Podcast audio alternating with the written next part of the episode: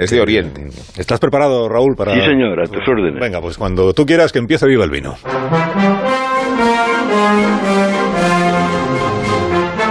En el gobierno hay 14 mujeres y 9 hombres, pero la que tiene la llave de Moncloa es Yolanda, la estrella roja, que supera en intención de voto a Pablo y a Pedro.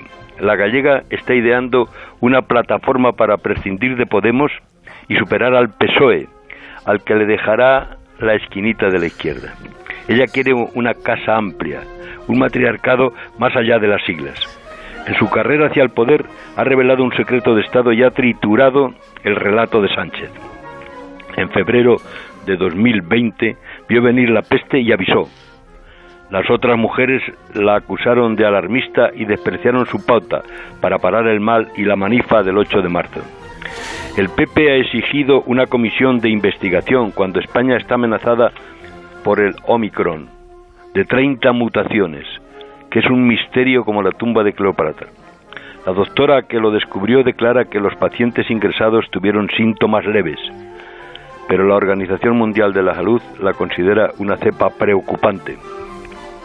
Agustín Muñoz, de la Universidad de Extremadura, dice que estamos en una guerra química y biológica entre una minúscula estructura físico-química, que no es un ser vivo, y un ente tremendamente complejo, el homo, el homo sapiens, que presume de presidir la cúspide de la pirámide de la evolución.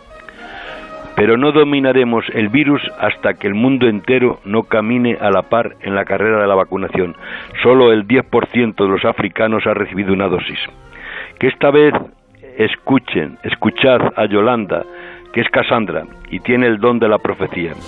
En la pandemia estaban prohibidos los besos, pero las cepas de vino no pudieron con las cepas de la viña, querido Carlos, y la cosecha creció, creció, y la gente confinada empezó a darle a la priva. Por eso, viva la sacerdotisa de Apolo y viva el vino.